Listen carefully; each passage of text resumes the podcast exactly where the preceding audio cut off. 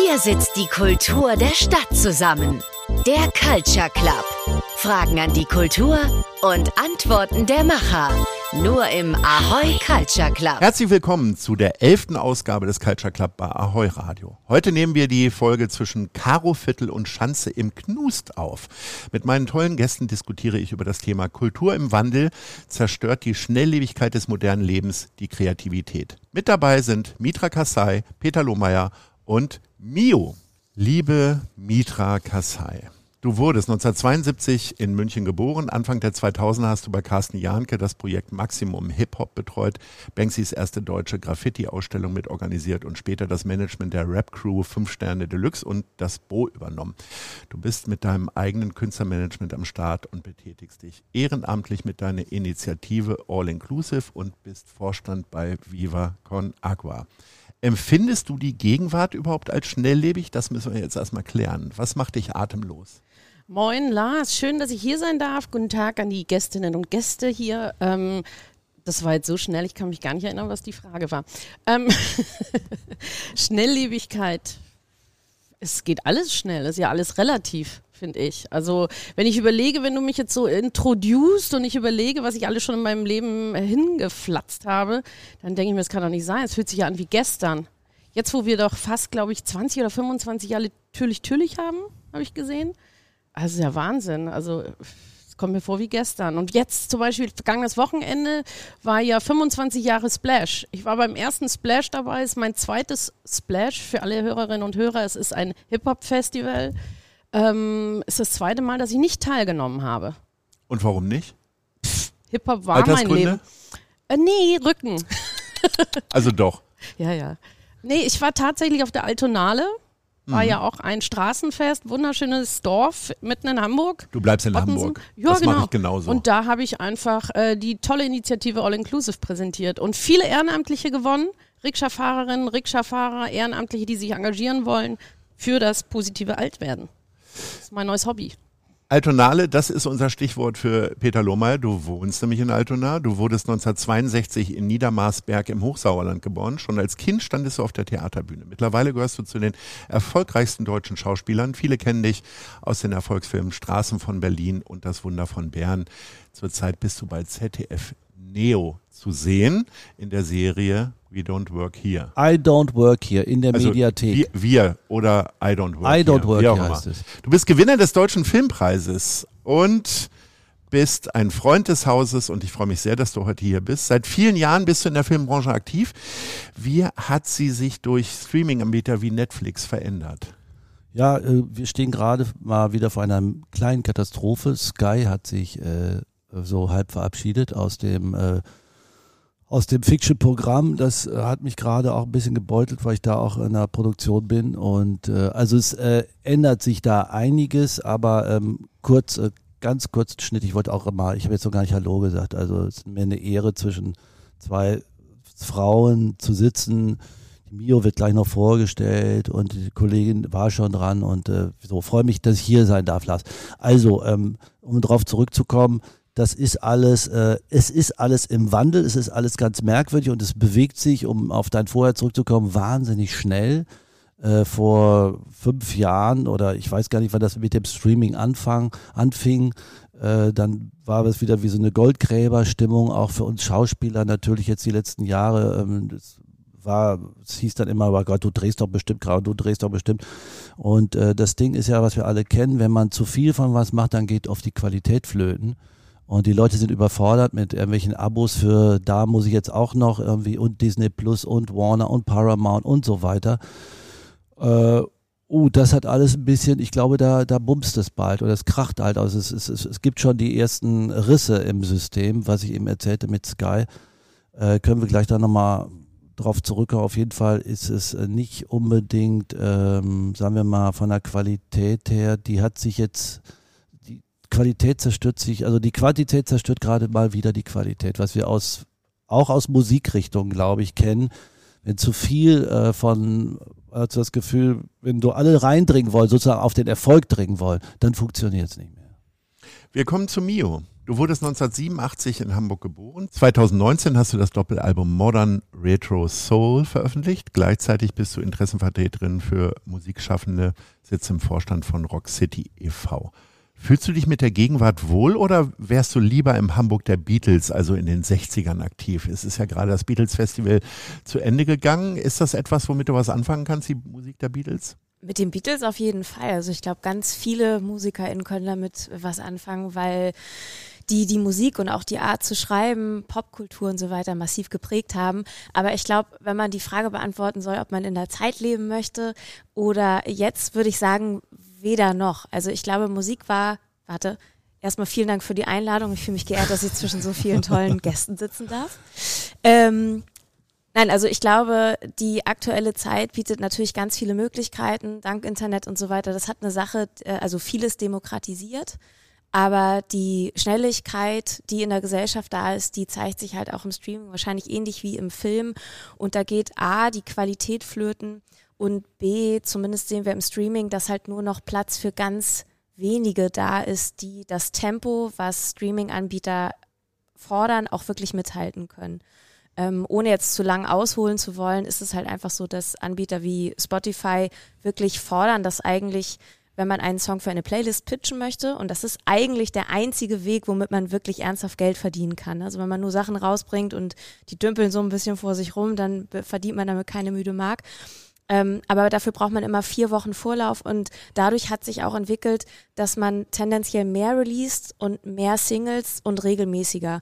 Und dieses Tempo aufrechtzuerhalten und so viele ernst gemeinte Single-Releases, die dann meistens auch mit Videos und so weiter einhergehen und einer ernst gemeinten Promo, das ist halt ein wirtschaftlicher und auch ein Man-Woman-Power-Aufwand, den man kaum halten kann. Und das ist schon krass. Jetzt fehlt noch die Antwort auf die Frage, in welcher Zeit du dich am wohlsten fühlen würdest als Künstlerin. Weil du ähm, sagtest, weder ja. noch, weder Gegenwart noch die 60er. Die 80er wegen der tollen ganz, Mode? Ganz ehrlich, nee, ich glaube, ich hätte die 90er gerne mitgenommen. Ja? Ja. Okay. Ich schon. Also wenn ich mit vielen MusikerInnen so spreche. So Barbie Girl und ähm, Nee, ich meine das jetzt gar nicht musikalisch, aber ich glaube, von der Art und Weise, wie man Musik machen konnte, wenn man da ernsthaft stattgefunden hat und ähm, auch musikalisch handwerklich gut ausgestattet war, glaube ich, war das eine gute Zeit.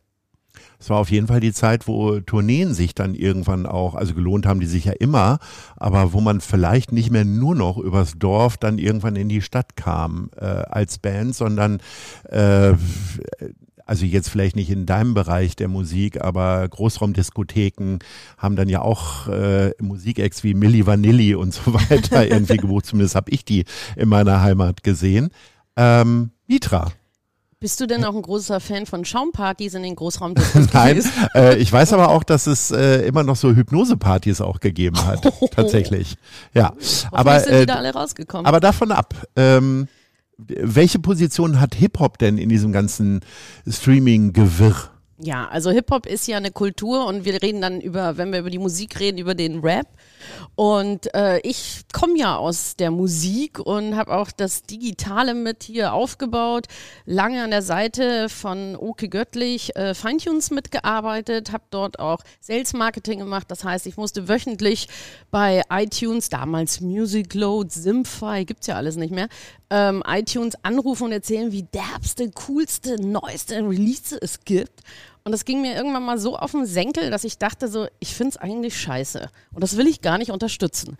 Und äh, dann bin ich auch so äh, exit-mäßig rausgegangen aus diesem ganzen ähm, Kannst Hamsterrad. du noch mal kurz erklären, was Feintunes gemacht hat, für Fine die wenigen, die es nicht verstehen? Oh, ich ja. habe es bis heute nicht verstanden.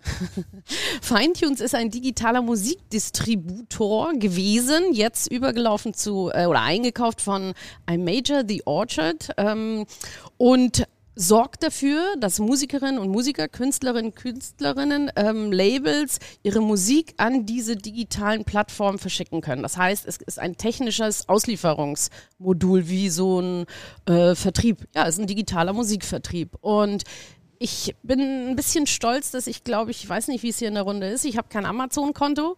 Äh, ich habe kein äh, Spotify. Ich benutze das einfach nicht, weil ich als Konsumentin sage, dann kann ich das so in meinem kleinen anarchischen Kopf abhaken und sagen, ich mache da einfach nicht mit. Ich gehe gerne im Plattenladen. Wir sind hier im Knus, hast du vorhin erwähnt. Hier um die Ecke ist Groove City. Wir haben hier die Hanseplatte. Wir haben hier ganz viele tolle Schallplattenläden um die Ecke. Und in meinem Haushalt gibt es über 60.000 Schallplatten. Ich habe mal ausgerechnet, ich lebe gar nicht mehr so lange, dass ich das hören kann. Alles, wenn ich heute anmache läuft es durch, bis ich unter der Erde bin oder im Wasser oder sonst wo. Und äh, deswegen bin ich auch kein Fan von sowas, weil ähm, ich in meinem Konsumentinnen-Geschmack einfach mich darauf konzentriere, was mir gefällt. Und daraus evolutioniere ich durch meine Kreativität das, was ich möchte.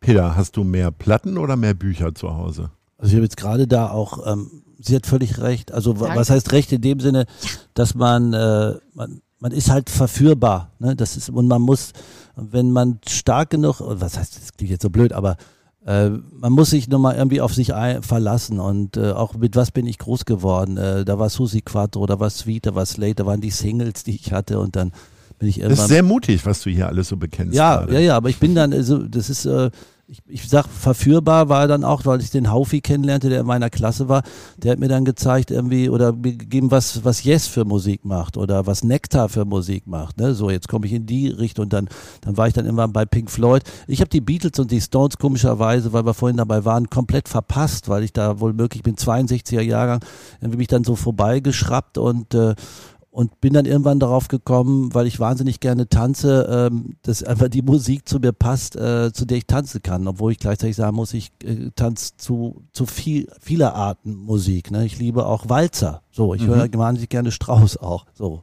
Und ähm, jetzt äh, habe ich deine Frage übersprungen. Ob du mehr Bücher so, oder mehr Platten zu Hause hast? Achso, ich habe äh, mehr Bücher zu Hause, weil ich äh, dann auch so ein, äh, ich habe ich hab vor, vor, vor einem Jahr habe ich nochmal diesen Plattenspieler, dann war der Riemen kaputt, dann habe ich so lange nach so einem Riemen irgendwie, ah, und dann habe ich es aufgegeben. Also die Platten sind da und äh, das Tolle an so Platten, irgendwie sind es ja auch Bücher, weil sie, du hast diese Cover, ne? neulich habe ich dieses äh, berühmte Sticky Fingers, äh, äh, habe ich mal meiner Freundin, die sehr die, die jünger, die jünger ist als ich, aber die kannte Sticky Fingers nicht, dieses, obwohl ich, wie gesagt, kein Stones habe, aber ich hatte mir damals dieses Ding geholt oder Dark Side of the Moon. Sofort haben wir ein Bild vor uns und irgendwie sind ja auch Bilder, äh, die machen was mit uns, die bringen uns auch in eine Vergangenheit zurück und so, wie man mal noch ein Buch rausnimmt aus dem Regal oder eben dann die Platte auflegt, eben, was ich dann eben nicht tue, weil mein Plattenspieler eben leider im Arsch ist. Äh, also so, da, bei mir ist das so ambivalent. Ich, ich, ähm, ich, ist es gut, solche Dinge um sich herum zu haben. Das heißt nicht, dass wir in dieser früheren Zeit leben, aber es ist, ist auch wieder Geschichte, die wir an unsere Kids oder an unsere, wer uns immer besucht, irgendwie weitergeben können. So. Ja, Mio. 60.000 Platten. Kannst du da mithalten? Ich fürchte nein, nicht. Nein, nein. Hast du von irgendeinem Kulturgut besonders viel? Sammelst du Eintrittskarten? Nee, tatsächlich nicht. Also ich habe auch Vinyls und ich sammle die auch, aber ich habe bei Weipen, ich glaube auch unter 200 oder so. Aber schon ernst gemeint. Also ich habe schon grundsätzlich welche und ich höre die auch gerne. Und es geht mir auch so, man macht halt so ein Plattencover auf und am besten hat man sich noch eine alte Vinyl geholt und die hat dann auch so ein bisschen Geschichte. Und ich glaube, das, was Peter gerade meinte, das finde ich auch nochmal wichtig ähm, hervorzuheben. Es geht ja gar nicht darum, nur so eine Art gestern verhaftet zu sein, aber wenn man jetzt sozusagen in eine Wohnung geht und da ist gar nichts mehr Persönliches, nichts mehr, was so eine Art Geschichte erzählt, und das können ja genauso Bücher wie Vinyls oder irgendwas anderes sein, wenn man das halt alles so aus dem Leben ausradiert und alles in so eine Cloud verlagert, dann finde ich, dann werden ja auch Wohnungen und Menschen uninteressanter eigentlich. Ne? Also das ist ja auch so eine Art ähm, ja, also das ist ja halt auch so ein Profil, was man sich so baut, wenn man das zu Hause hat. Und ich glaube, man muss sich Kultur irgendwie ein bisschen nach Hause holen. Genauso wie Leute früher DVD-Regale hatten, die jetzt auch keiner mehr hat, ähm, weil man dann irgendwie so eine tolle Filmsammlung hatte. Mm, und das, das geht halt immer weiter weg. Und ich glaube, auch wenn mal was aus einer Cloud verschwindet, dann hat man es halt nicht mehr. Also auch viele Leute finden es ja angenehm, dass man sich den Speicher nicht mehr so zumüllt. Das kann ich auch alles irgendwo auf eine Art und Weise verstehen. Aber es ist ja durchaus auch mal so, so dass Sachen verschwinden. Und manchmal ist man dann traurig, wenn man auf die Sachen nicht mehr zugreifen kann. Ich glaube, darüber muss man sich manchmal auch Gedanken machen. Ja, das fand ich ja mit den, äh, gerade mit den Vinyls, ähm, ähm, also also jetzt wenn man im Filmgeschäft ist, das fand ich, habe ich bewundert, fand ich gut. Also oder auch wenn wenn eben Neulich war ich bei Bukahara in einer, in einer äh, großen Freiheit und dann auch, die war auch so stolz, irgendwie ihre, ihre neue Platte dann irgendwie zu verkaufen, eben so groß. Das Ding ist ja auch, wir machen da alles so klein und alles so praktisch und so weiter und dass die Musikindustrie oder gerade die Gruppen das so durchgesetzt haben. Ich glaube, da haben die ja alle für gekämpft irgendwie und ich weiß noch, wir wollen auch mal eine Platte machen und dann war das aber zu teuer, aber dass, dass das dann trotzdem gemacht wird und wie gesagt, du hast ja gerade gesagt, diese DVD-Regale gibt's ja früher, gab's ja auch VHS-Regale und so, ne? und so und äh, ja, das ist dann eben alles im Speicher und du hast aber überhaupt keine Übersicht. Also gestern wollte ich mir einen Film angucken und dann habe ich wieder sich auf meinem Bildschirm irgendwie äh, Netflix und das und Sky und da und äh, ich habe schlussendlich habe ich ein Buch gelesen. Ne? So, das ist dann was anderes natürlich wie bei deinen 60.000 oder bei deinen 200 Platten irgendwie. Die hast du dann so eben da. Also wenn es jetzt gerade um Musik geht oder so und wäre wahrscheinlich auch was anderes, wenn ich jetzt irgendwie mein DVD-Regal gehabt hätte und dann hätte ich gesagt, jetzt gucke ich mir den Paten nochmal an, aber richtig gut. Weißt du so. Hast du denn noch DVDs? Ja, ich hab sie noch. Also wenigstens alle deine Filme auch? Ja, ja, die, ja, ja, die habe ich noch, aber ich habe die, die teilweise auch auf, auf VHS ja noch, also, weil ich ja schon so alt bin. Ja, ich wurde neulich auch von einem jüngeren Menschen gefragt, was das denn wäre. Äh, ich sage, das ist ein VHS-Videorekorder. Ich habe sogar noch Tatsächlich. die äh, Monaco-Franze-Staffel auf Ach, VHS. herrlich. Muss man mal zurückspulen, ne? sonst kostet es eine Mark. Ja. War denn jetzt früher alles besser auf einmal? Ach Quatsch. Vom Nein, Konsumieren her beispielsweise. Also ähm, ich, ich finde, tatsächlich kann ich zu fast jeder Platte eine lange Geschichte erzählen, weil ich äh, in der niedersächsischen Tiefebene aufgewachsen bin und entweder nach Hannover fuhr oder sogar zweieinhalb Stunden entfernt nach Hamburg zu Michelle Records. Und das waren immer abenteuerliche Reisen. Ähm, heute will man was hören, zack, entweder Ahoi Radio an oder eben dann Streamingdienste. Und ähm, so ist es mit Filmen ja auch. Ja, äh, ist es, äh, geht da schon echt ein Stück verloren? Na, es ist, nein, es ist anders.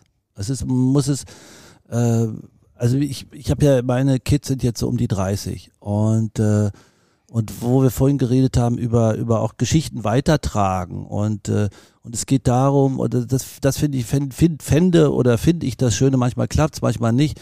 Wenn äh, wenn sozusagen die die Generation von heute die die so viel Power haben und und so eine Lust auch zu leben und gerade nach der Pandemie und sowas irgendwie, wenn man denen zu verstehen gibt, dass wir, dass das auch bei uns so war oder auch uns noch so ist und dass sich das verbindet und dass nicht das eine das andere zumauert. Also die Digitalisierung irgendwie und unsere analogen Geschichten, ob das Schallplatten sind oder oder auch Filmmaterial oder so, dass es das zudeckt so und dass sich äh, und dass die aber auch, das erwarte ich genauso irgendwie offen sind eben für, äh, also sind ja so erstaunt, irgendwie, wo du vorhin sagtest, wo, was ist, was war das VHS oder, oder was, was ist das, eine Schallplatte und so. Und ich musste gerade dran denken, als er es erzählt hat, weil ich hatte mir damals bei meinen Singles, ich weiß, das kennt ihr, es gab so, so, so, so Single-Plattenspieler, ne, so, den hatte ich mal einem auf dem Flohmarkt ge gefunden, ne, so, also ist jetzt auch schon 20 Jahre her, so.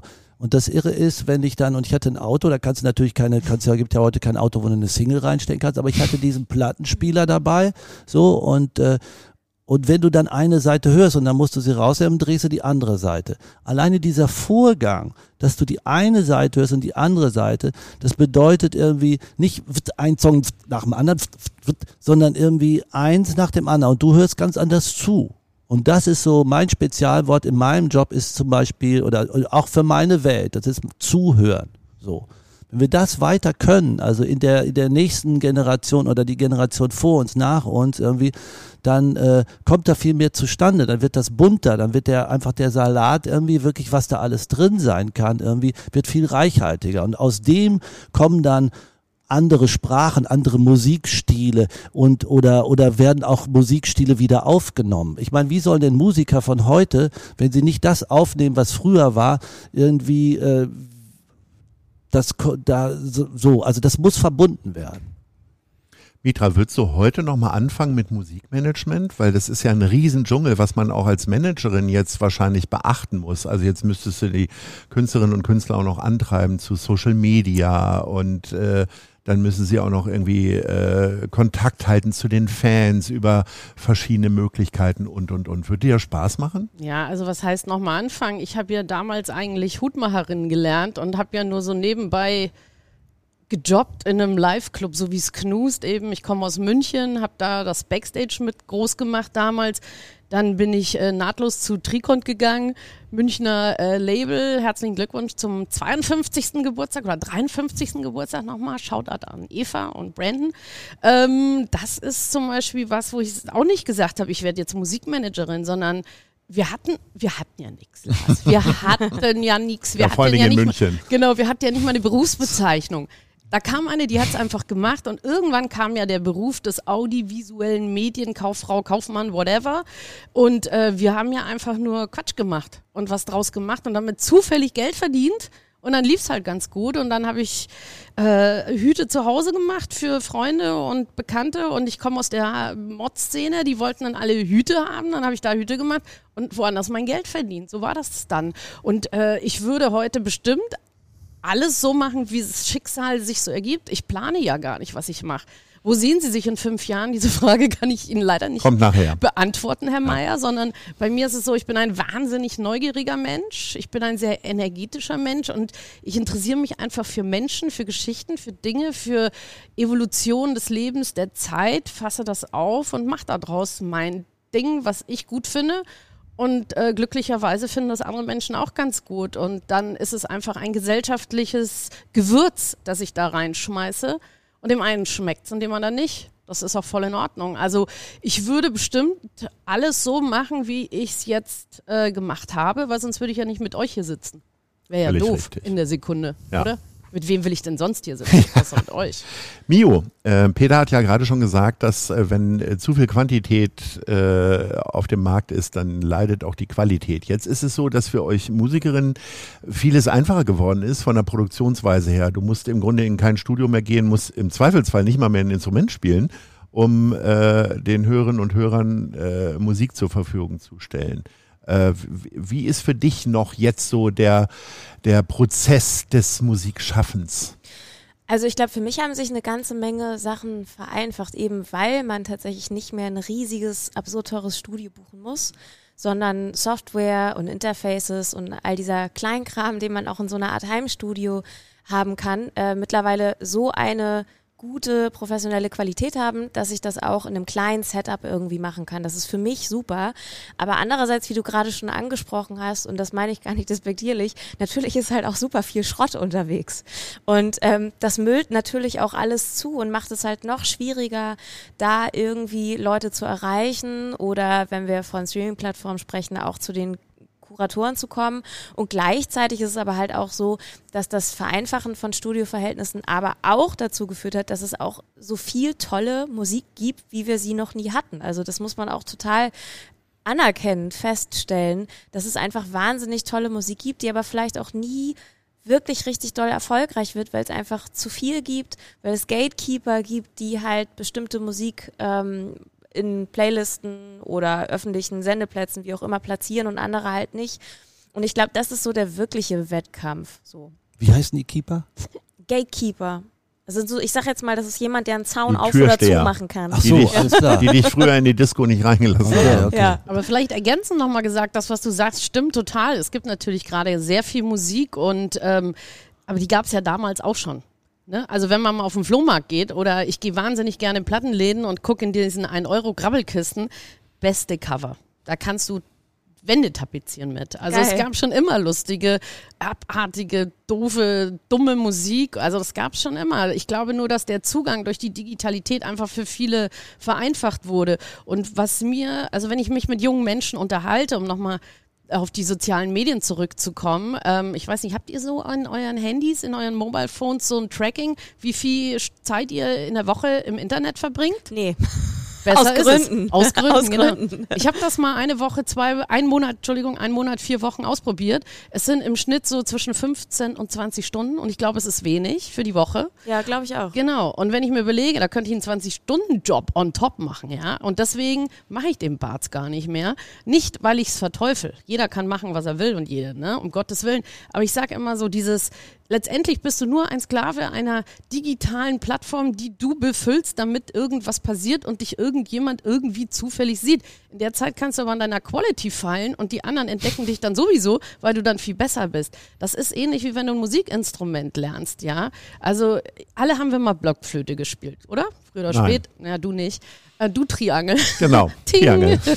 Aber letztendlich ist es so, wenn du ein Musikinstrument spielen willst, dann kannst du dir das nicht im Laden kaufen und bist der weltbeste Ukulele-Spieler, sondern du musst halt üben.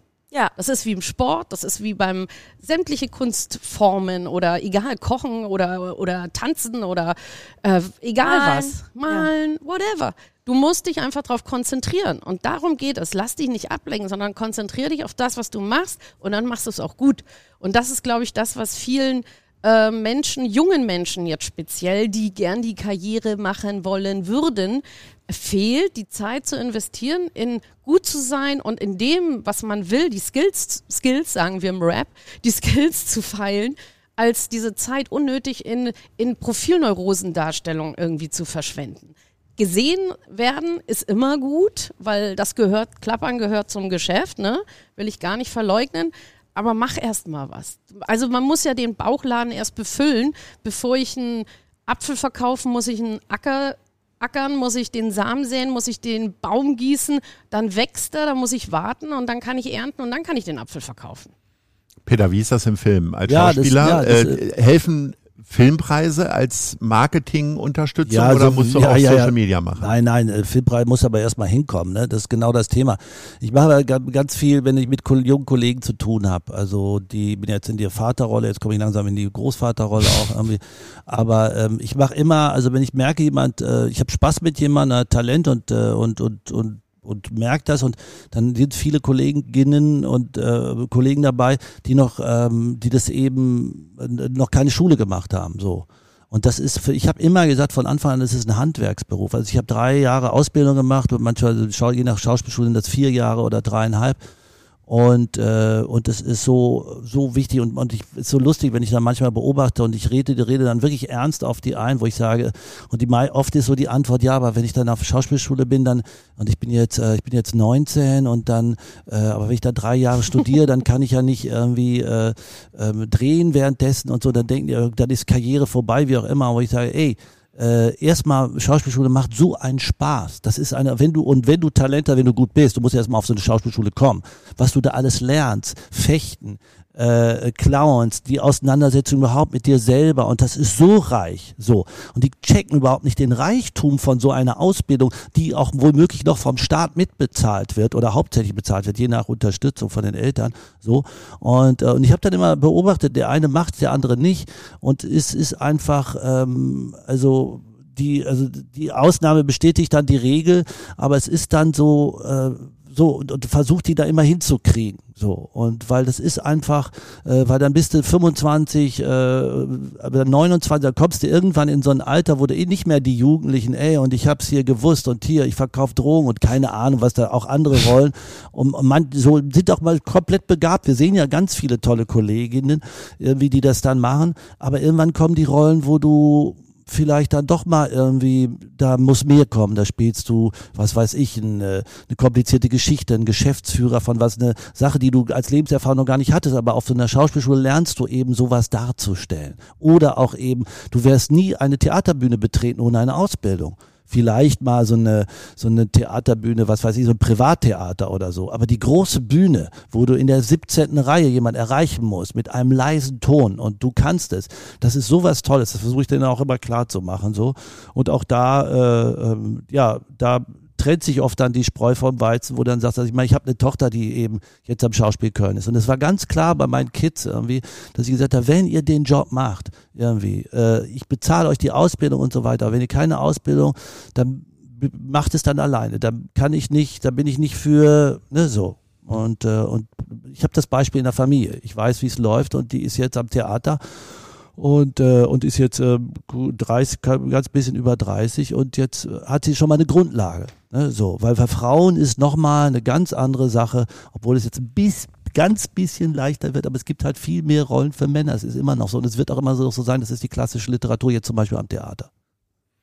Mio, wie ist das denn bei dir auf der Bühne? Wie kann man das lernen? Also es gibt ja keine, keine Bühnenschule für Live-Musikerinnen, oder? Ist da was an mir vorübergezogen? Doch, oder? Äh, Ja, wenn man studiert oder wenn man bestimmte, also sowas wie den Popkurs macht oder so, dann ähm, gehört das auf der Bühne spielen natürlich auch immer dazu. Aber eben auch, wie Peter gerade meinte, das Handwerk. Ne? Also das ist ja nicht nur, ich stelle mich hin, ich warte mal, was eine Band spielt und dann singe ich dazu und hoffe, dass ich meinen Einsatz kriege, sondern das äh, bedingt natürlich auch, dass man versteht, was musikalisch passiert, was da abgeht, auch wie man Songs schreibt und so weiter. Auch das muss man tatsächlich lernen, um eine vielseitige Musikerin zu sein. Ähm, und man muss ja auch so ehrlich sein, die Realität ist ja für die allermeisten von uns MusikerInnen so, dass man nicht nur sagt, ich mache jetzt mein Projekt und da lebe ich Fulltime von und bezahle davon eine Band. Das ist eine Realität, die trifft auf die allermeisten gar nicht zu, sondern man macht verschiedene Sachen. Man spielt auch mal was im Studio, man äh, spielt was für andere KünstlerInnen ein, man äh, macht auch mal Coverjobs und so weiter. Und das heißt, dass man vielseitig sein muss und dass man auch verstehen muss, was man, was man da so macht. Und das kann man genau an den Hochschulen lernen, das kann man in Hamburg auch an der Hamburg School of Music, glaube ich, lernen und an der BIM, die jetzt aber leider dicht macht. Schade. Ähm, aber es gibt solche Institutionen. Aber ist nicht am Ende tatsächlich dann äh, das Praxis. Ähm, die Praxis von kleinen Bühnen zu großen Bühnen tatsächlich die beste Praxis? Äh, Wie viele jeden Fall. Konzerte machst du im Jahr? Dieses Jahr tatsächlich ein bisschen weniger, ich glaube nur so 30, aber in 22 und 21 habe ich insgesamt über 100 Konzerte gespielt. Und ist das mittlerweile ja auch wichtiger für dich, um Ja. deinen Broterwerb irgendwie Total. klarzustellen, richtig? Ja, absolut. Das ist wichtiger geworden, weil Streaming allein das nicht macht. Also so fair muss man sein. Das muss man so sagen.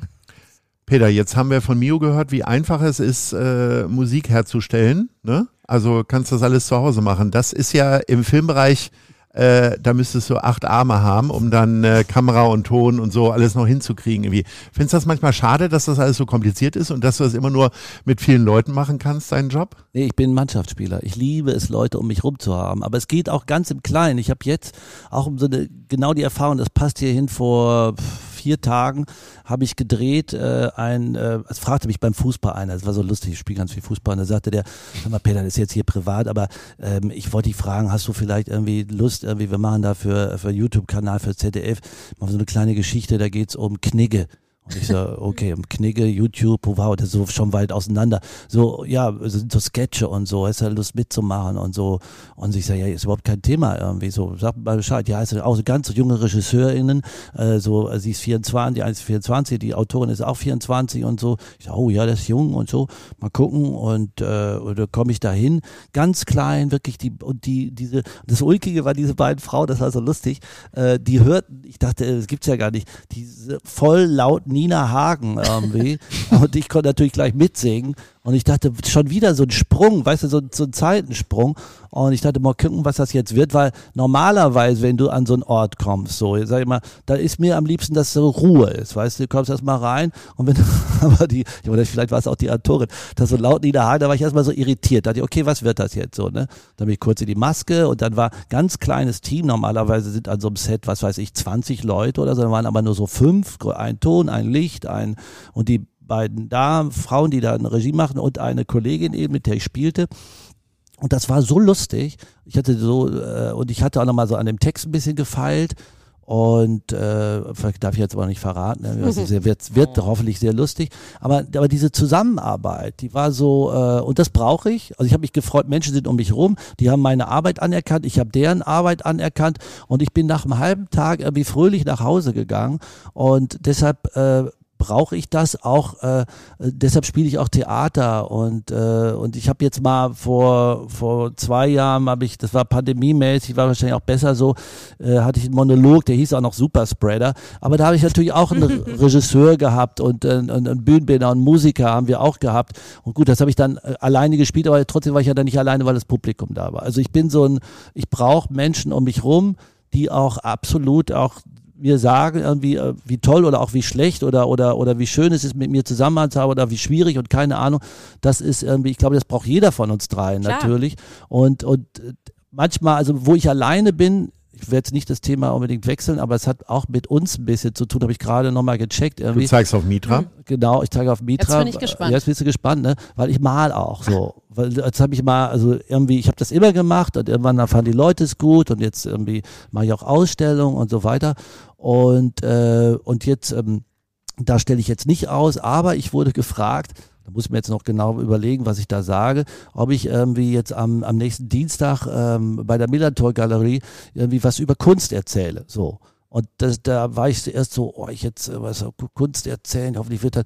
Und gestern saß ich dann nochmal so und da sind mir so drei, vier Sachen durch den Kopf gegangen. Und das hilft mir auch heute, was wir heute reden, irgendwie diese, was, was Kunst so für, für, für einen Sprung machen kann, was es für, was für Tür, Türen aufmachen kann und, und, und, und die Angst zu nehmen vor Kunst, weil es geht natürlich da auch um eine Charity-Auktion, den Leuten zu erklären, dass man irgendwie eigentlich nicht Angst haben sollte oder, oder was heißt Angst haben, vielleicht nicht den falschen Respekt, nennen wir es mal so, haben sollte davor, Kunst zu erwerben. Also genauso wie, äh, wie es, äh, äh man keine Angst haben sollte, was weiß ich, einen Song auch zu erwerben, wie auch immer. Also im weitesten Sinne so. Und äh, da komme ich jetzt drauf, weil das ist, um das kurz abzuschließen, das ist das Einzige, wenn ich jetzt sage, ich bin so ein Ensemblespieler, was ich entdeckt habe für mich in meinem Atelier, womit ich äh, alleine sein kann mit meinen Bildern, weil ich daran arbeite, weil ich mir das nach Wochen angucke und weil das, obwohl es dann auch wieder einen Zusammenhang hat mit dem Sinne, weil wenn ich eine Ausstellung mache, dann bin ich natürlich auch wieder, konfrontiere ich diese Leute mit meiner Kunst und gebe davon auch was weg. Ich, ich habe einen Abschied und, äh, und ich erlebe damit. Da bin so, das brauche ich auch. Also ich könnte jetzt nicht irgendwie sagen, oh, ich mache jetzt meine Bilder und stelle die da dahin und mache das nur so für mich. Also das finde ich was ganz Wichtiges. Wir machen ja alle Sachen, die nach draußen gehen gehen, so und äh, und, und und was Kommunikation bedeutet und äh, deshalb um Punkt zu machen jetzt mal, ich rede so viel, sind wir ja auch hier bei dir. Mitra. Ja. Hip-Hop und nichts anderes? Entschuldigung, ich muss nochmal meinem äh, Redevorgänger ja. sagen, vielen Dank für diese Worte, sehr schlau. Ja. Bitteschön, und nun kommst Herr du. Hip-Hop und nichts anderes. Also hättest du dir auch vorstellen können, eine, Rockband zu managen oder Habe ich auch gemacht. Schlager welche oder Rockband, welche Klassik? Rockband hast du gematcht? Also es war Irie Revoltés, falls du die kennst. Ja. Genau, bei denen war ich auch mit an Bord. Ähm, Ansonsten, ich habe ja auch viel projektmäßig irgendwas gemacht. Also wir haben ja auch Konzerte veranstaltet. Das heißt, ähm, Local Promoter nennt man das, nannte man das, weiß gar nicht, ob man das noch immer so nennt. Whatever. Äh, lange Rede, kurzer Sinn, habe ich einfach mit dem Live-Geschäft und der Musikvermarktung äh, im Generellen mein Geld verdient. Und äh, ich hatte das große Glück, in einer richtigen Zeit am richtigen Ort zu sein. Und deswegen gebe ich ja auch was zurück an die Gesellschaft und habe äh, die gemeinnützige Initiative All Inclusive gegründet. Also ich finde, Hip-Hop ist, ähm, Hip-Hop ist mein Leben gewesen. ich mag einfach Hip-Hop, weil es die vier Elemente Kunst, Graffiti spricht, dann äh, das DJing, das B-Boying, also sprich den Sport, B-Girling, hier sagt man ja jetzt auch, und das Rappen vereint. Und das ist einfach die Kultur, aus der ich komme. Ich habe aber auch schon Ramones live gesehen. So, da waren alle noch am Leben. Glückliche. Und die Godfathers. Ich bin damals zu den Godfathers gegangen, genau. Also da, das waren einfach so, ich habe so viele Bands gesehen, die mich einfach inspiriert haben, von denen ich mir dann später erst die Schallplatte gekauft habe und ich zum Beispiel nochmal, um hier die Runde so mal so, so, so zu kriegen, ich habe alle Konzertkarten noch zu Hause und ich finde es total schade, dass diese gedruckten Konzertkarten irgendwann mal so in diese komischen Tickets umgewandelt wurden. Also ich habe zum Beispiel, mein erstes Konzert war äh, 1988 äh, George Michael. Oh, geil. Das kann man sagen. Und ich stand ich. bei Annie Lennox, stand ich äh, in der er bei Eurythmics, ne, für alle, ähm, stand ich in der ersten Reihe und diese Frau ist gro groß, die ist nicht nur großartig, die ist groß und ich dachte, Alter, wie klein bin ich? Und sowas hat mich auch inspiriert, dass ich mir denke, so Leute, die auf Bühnen stehen und wir hatten es ja gerade, Künstlerinnen, Künstler, Menschen, die auf Bühnen stehen, die machen das nicht, weil sie sich was auswendig lernen wollen und vortragen wollen, sondern das ist einfach der Applaus ist der Motor für das Weitermachen, für die Seele, das Futter. Und das ist das, was wir, sage ich mal, in der Kultur als Konsumentinnen und Konsumenten aufrechthalten müssen, dass wir diesen Menschen, die uns was Gutes tun wollen, dass man denen den Applaus gibt und die Gelder bezahlt und in diese Konzerte geht und nicht zu Beyoncé für 350 Euro. nichts gegen Hat das Beyoncé. so viel gekostet? Hätte, ja. Ich, ich, ich wollte da, heute hat mir meine Freundin gesagt, sie hat das verpasst mit Ja. Beyoncé, weil ich immer sage irgendwie, wenn ich dich verlasse, dann wegen Beyoncé und so. Und dann hat sie gesagt, ich hab's nicht mitgekriegt, also ich hätte dich eingeladen und so. Aber hier 350. Hast du Aber nicht sie mal hatte auch ein Glitterplastikpferd dabei, wo sie so reingeflogen kam. Ja, aber hör auf, ich habe das alles verpasst. Aber ist nicht schlimm, weil sie macht auch Werbung für Pelze, brauchen wir nicht. Okay. Ist egal. Gut, ihre Mucke ist trotzdem gut, ihr Typ ist auch cool, also cooler Dude auch. Shoutout an JC, falls du Ahoi Radio hörst. Na klar. Nein, aber jetzt nochmal weg vom Witz. Ähm, es geht mir wirklich darum, dass wir weiterhin äh, auch so Läden unterstützen, wie das Knust, wie das äh, Logo, wie, wie die Fabrik, egal. Ich könnte jetzt alle Clubs aufzählen in ganz Deutschland. Das hat kein Ende. Aber wir müssen der Kultur wieder durch die Wertigkeit unseres Daseins, unseres Applaus, unseres Eintrittsbezahlens auch ähm, Tribut zollen und das nutzen, weil ohne Kultur und äh, Musik, Kunst, Kultur, Musik, Sport geht, gehen wir einfach ein als Menschen und das meine ich nicht als ähm, Verdienende, sondern das meine ich als Konsumierende. Ja. Ja, ich finde, da, da haben äh, Leute eine Verantwortung. Also ich, nur mal Ja. so von wegen Konzert. Ich war neulich bei Cat Stevens. Da hat, da hat mich jemand eingeladen. Ich sage, es war ganz, ganz schrecklich in Berlin. Es war richtig, es war unverschämt. Was Und war unverschämt? Es war unverschämt, dass man in der 23. Reihe 122 Euro gezahlt hätte, wenn ich nicht eingeladen worden wäre.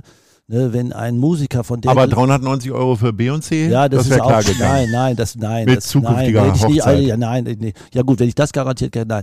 Aber auf, äh, du musst dir vorstellen, und dann hat er ein Medley, Medley gemacht von seinen Hits und, äh, und äh, ähm, hier eine, äh, wie heißt das, I- IA, äh, Intelligenz, wie heißt die denn? AI? Ja, äh, AI, genau.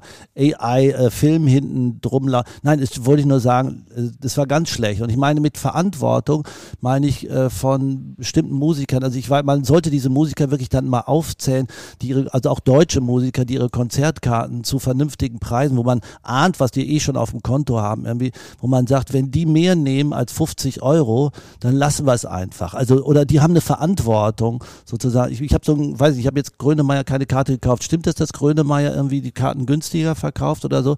Also das sind dann gute Beispiele, die sollte man dann auch laut nennen nochmal, wo man sagt, irgendwie, es geht nicht. Es ist, es, äh, das ist, und da, da leiden natürlich genau diese Clubs darunter, wenn die Leute dann da ins, ins Stadion laufen oder in solche Dinger, wo man den sowieso, also auch Cat war dann für mich so groß hier wie so eine, wie so eine Viva Con Agua Flasche irgendwie in 30 Metern. So. Und das geht nicht. Also das war, ich war es wirklich, ich war richtig sauer. Ich war richtig sauer. So. Weil früher war ich nämlich, ich war bei einer, Kinder, wollte ich euch erzählen.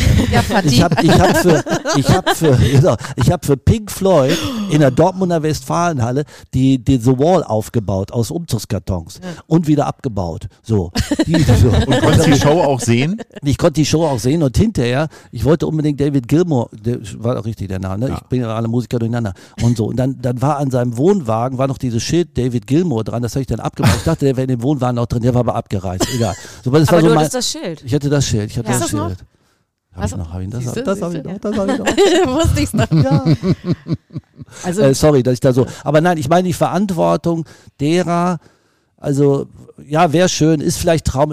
Alle sagen immer naiv, wenn ich auch so, ich rede auch bei Fußball so, irgendwie eine Verantwortung von den großen Vereinen für die kleinen Vereine, für Altona 3. Ich wollte jetzt nicht über Fußball reden, aber auch von, aber von großen Musikern, weißt du, die die Kohle haben. Im Grunde ist das ja so ein gesellschaftliches Ding irgendwie, dass irgendwie, ich meine, wir sind in Hamburg irgendwie, was ist da für eine Kohle da allein irgendwie, um so eine Kultur zu erhalten? Und die kapieren es immer noch nicht, dass solche Clubs oder noch kleinere Clubs oder Übungsräume so wichtig sind für die große Kultur, weil die wachsen doch. Das ist so, ich benutze den Vergleich trotzdem wieder, das ist wie der Amateurfußballer irgendwann zum Nationalspieler wird. Sorry, ich will so. Also es ist ja ergänzend gesagt, also jetzt nochmal, äh, ich bin voll äh, Word, drop the mic, hast du gut gemacht. Aber es ist ja auch so, als wir damals mit dem Hip-Hop um die Ecke kamen, Klasse von 95, das fand ja jeder total doof, dieses Hip-Hop, ne?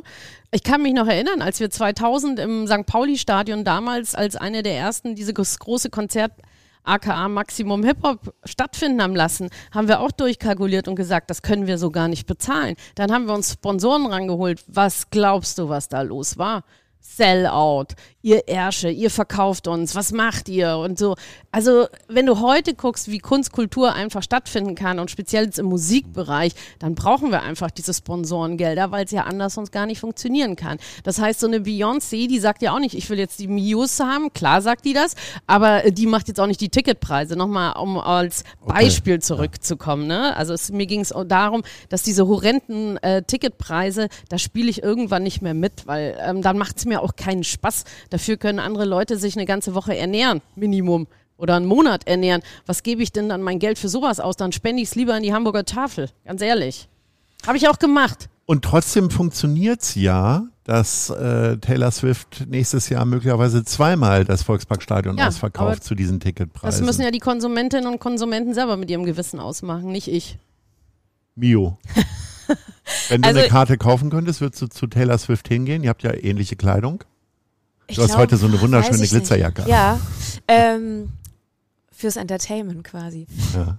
Ich, ach, weiß ich nicht, Taylor Swift vielleicht ja, aber ich, ich glaube, ich hätte halt auch so eine, so eine Grenze, wie viel Geld man für bestimmte Sachen ausgibt oder nicht. Und ich äh, kann mich jetzt nur meinen VorrednerInnen nur anschließen.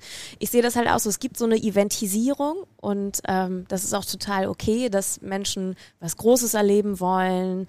Das hat bestimmt auch was mit Eskapismus zu tun in unserer aktuellen Zeit. Wir wollen alle was Schönes, wir wollen ein geiles, großes, bleibendes Erlebnis. Aber die Realität ist natürlich, wenn ich pro Karte bei Helene Fischer 600 Euro ausgebe, damit ich im VIP-Bereich noch was von dem Schweinefleisch essen darf, was dann nicht mehr da war, wo sich die Leute so drüber aufgeregt haben. Es gab ein Video, was viral gegangen ja, ja, ist, wo genau. sich Leute mit schlimmem Dialekt darüber äh, äh, echauffiert haben, ist, dass sie ja. für 600 Euro kein Schweinefilet mehr bekommen genau, haben. Es ist, und sie also um Musik ging es am Ende gar nicht. Genau, um Musik ging es eigentlich gar nicht so richtig, nein. Aber auf jeden Fall, wenn man sich überlegt, okay, das ist ja eine Karte und in der Regel gehen Leute ja zu zweit hin, das ist ja gefühlt irgendwie schon auch ein Urlaub, der dann da halt irgendwie weg ist oder so. Und man muss sich im Klaren sein, das Geld geben die für was anderes nicht aus. Und das ist super, dass alle zu Grönemeyer, Springsteen, Taylor Swift, Beyoncé und so weiter gehen. Aber wie eben schon gesagt wurde, wenn man auch nur Konzerte, die knapp darunter sind, gar nicht mehr unterstützt, dann kann man diese Stars auch nicht irgendwann vom Baum pflücken. Also ich glaube, das muss man sagen. Wenn ich das eine machen möchte und haben möchte, dann muss ich auch dafür sorgen, dass es das andere weiterhin gibt. Und das heißt, man muss mit offenen Augen und Ohren durch die Welt gehen. Man muss Kultur bewusst als ein Geschenk wahrnehmen, was sie da ist. Also das nehme ich als jemand, der Kultur macht und schafft, genauso wahr, wie jemand, der das konsumieren darf. Und ich will mich über mein Leben als Künstlerin gar nicht groß beschweren. Ich habe natürlich viele Freiheiten, aber natürlich ist das auch nicht immer geil, Künstlerin zu sein. so, das muss man halt auch so sagen. Und ähm, das muss man irgendwie bewusst als Konsument dann auch wirklich wahrnehmen und auch schätzen und sich dementsprechend verhalten. So, wenn man das eine Event mitnimmt, dann finde ich, muss man mindestens zwei kleine Konzerte eigentlich im Jahr mindestens eigentlich auch nochmal unterstützen. Wie sehr bist du denn persönlich als Künstlerin bereit, diesen Wahnsinn mitzumachen? Also du hast ja vorhin äh, auch von Spotify schon erzählt. Äh, bist du bereit, alle halbe Jahre jetzt ein neues Lied zur Verfügung zu stellen oder alle vier Wochen besser noch? Alle halbe Jahre wäre ja zu wenig. Jein, jein. Also ich glaube, ich habe da gar nicht die Infrastruktur für. Also für mich ist an allererster Stelle wichtig und ich habe halt in den letzten zwei Jahren mich auch ein bisschen kaputt gespielt, muss man sagen. Das mit der Musik, das muss mir Spaß machen und das muss irgendwas Erfüllendes haben. Und ich möchte Konzerte spielen, die Spaß machen, womit ich eine Band grundsätzlich bezahlen kann ähm, und was alles irgendwie machbar ist.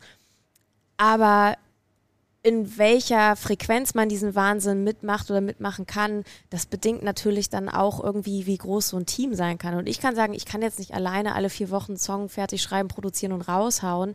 Dafür muss ich dann halt auch andere Leute mit beschäftigen und entsprechend eigentlich auch bezahlen.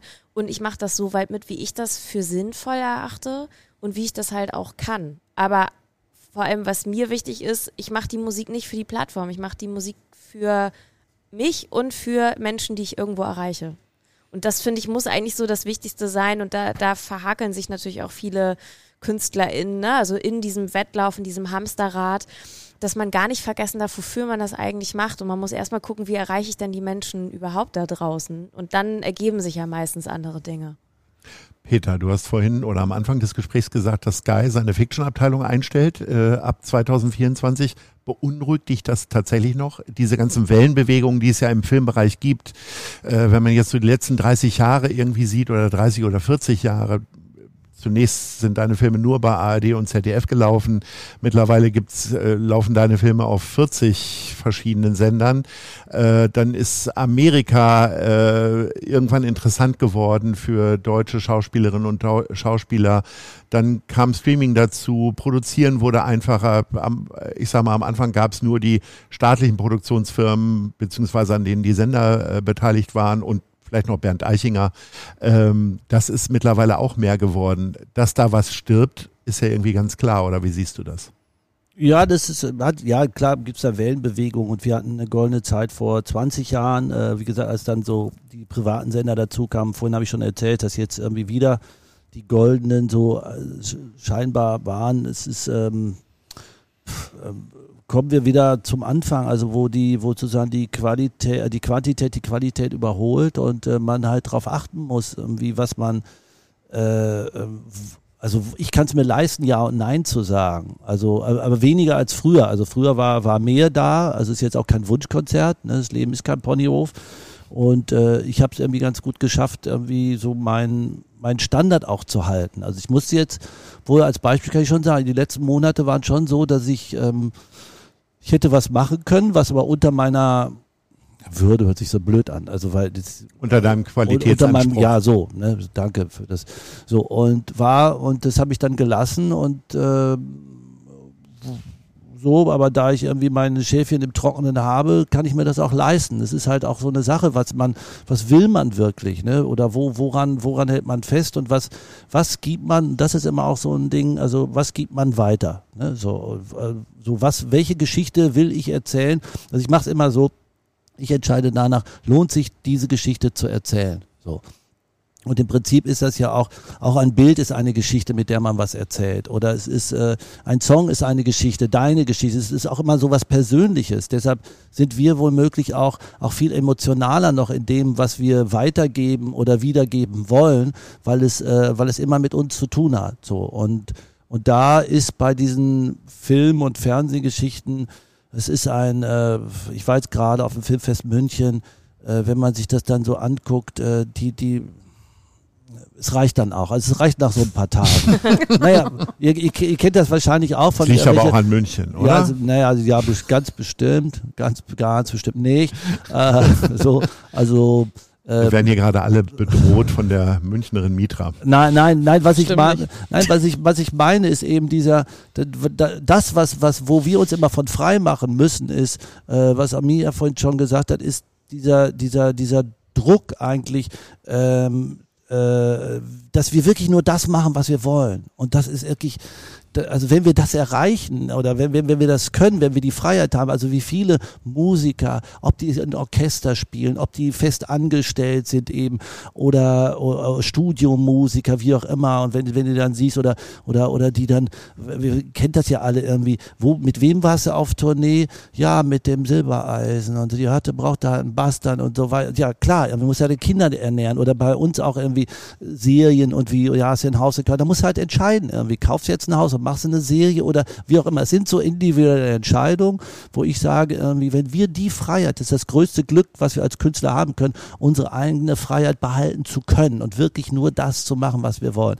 Dass wir alle schon mal Kompromisse gemacht haben, überhaupt keine Frage. So, ne? Nur ist die Frage, wie groß die Kompromisse sind und wie ich sozusagen dann meinen Kindern erklären kann, warum ich diesen Kompromiss gemacht habe. Ich weiß nicht, da habe ich mal, ich hatte mal ein Angebot von einem Privatsender, einen Film zu machen, so einen Abenteuerfilm und so, aber das stimmten, bestimmte Sachen stimmten nicht und habe ich nicht gemacht. Und dann sagt Papa, fahren wir dieses Jahr nicht nach. Damals ist man noch nach Mallorca geflogen. So, äh, nie, machen wir nicht. So, warum nicht? Und dann, ja, so, und irgendwie hoffe ich, dass sie es dann auch verstanden. Also klar, ich habe den dann erklärt, ich kann diesen, das, das ist ein Schrott, mal will ich nicht machen. So, ne? mhm. so. Und das sind Entscheidungen, die man machen muss, wo man hintersteht. Und hinterher merkt man einfach, irgendwie, man geht gerade durch die Welt. So, ne? Und das sollte sich jeder mal so einpflanzen. So. Ich glaube, ich würde da auch einhaken und fast wieder den Bogen schlagen zu dem, was wir am Anfang hatten. Denn wenn man versucht, eine Ruhe in dem zu finden, was man macht oder halt auch einen klaren Kompass, dann sichert man halt auch, dass das, was man macht, eine gute oder eine hohe Qualität hat. Und ich glaube auch gerade, wenn man selbst veröffentlichender oder schreibender Künstler, Künstlerin ist, dann ähm, finde ich es total wichtig. Es gibt halt Leute, die kreieren und schreiben unterschiedlich. Es gibt Leute, die können das am fließenden Band und haben da vielleicht aber auch nicht unbedingt immer so eine Tiefe in bestimmten Texten oder in dem, was sie machen, was auch total okay ist. Aber wenn man für sich den Anspruch hat und sagt, okay, ich brauche dafür eine Weile und wenn ich was erzählen möchte in Musik, dann muss ich zwischendurch vielleicht auch mal eine Runde leben, damit ich was erlebe, was ich in irgendwas kanalisieren kann. Dann funktioniert das meistens mit diesen jede Woche irgendwas machen und raushauen und nur am Fließband arbeiten, das funktioniert halt meistens nicht. Und ich glaube, das muss man sich immer wieder bewusst machen, sagen, okay, wenn ich das eine auf der Qualität abliefern möchte, dann muss ich für manchmal, für mich manchmal Lebensentscheidungen treffen oder mich so breit in bestimmten Sachen im, als, als Kreativschaffende aufstellen, dass ich diese Ruhe in meine Kreation auch reinbekomme. Peter hat das gute Glück, äh, ein gutes von einem schlechten Drehbuch unterscheiden zu können und Produktionen dann absagen zu können. Mitra, du hast sehr viele klangvolle Namen genannt, mit denen du zusammengearbeitet hast oder mit denen du zusammenarbeitest. Wie oft hast du denn aber daneben gelegen? Also wo du gesagt hast, boah, das habe ich jetzt völlig also falsch mein, eingeschätzt, weil die Musik das, äh, eigentlich doch kacke ist. Meinst nicht? du das im Wirtschaftlichen? Nee, auch vom Geschmack her. Nö, ich habe schon viel abgelehnt, was vielleicht erfolgreich war, was ich aber kacke fand. Also du ich hättest Modern Talking machen können. Not, no way.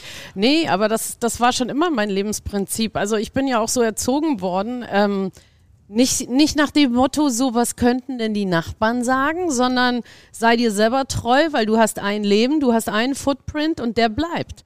Und ähm, mein Output ist kreativ als auch wirtschaftlich so gelegt, dass ich mich für nichts schämen will und muss. Und das ist mir persönlich wichtig. Und das ist, finde ich, glaube ich, als kreativ denkender, als kreativ agierender Mensch muss man immer sich bewusst sein, das, was man tut, bleibt. Und wenn es nicht bleiben soll, dann lass es. Also es sollte ja jeder Mensch im Alltag haben, ne? so, so grundsätzlich. Das ist jetzt nur aufs Kreative, weil wir den Talk jetzt hier dazu haben. Aber letztendlich ist es so, dass man, ich, ich, nö, ich, ich stehe zu allem, was ich gemacht habe.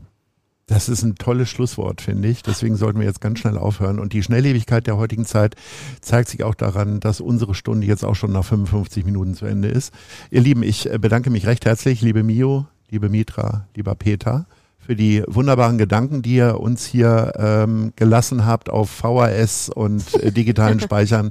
Und äh, freue mich auf die nächste, die zwölfte Ausgabe Culture Club und freue mich auch euch in Teilen irgendwann wieder hier begrüßen zu dürfen. Herzlichen Dank, ganz liebe Grüße aus dem Knust und Leute, unterstützt Kultur nicht nur im Kommerz, sondern auch tatsächlich in der Hochkultur und auf der Kleinkunstbühne. In diesem Sinne, ahoi. Ja, danke auch. Vielen Dank. Tschüss. Das war die Hochkultur auf Ahoi. Der Culture Club. Danke fürs Zuhören.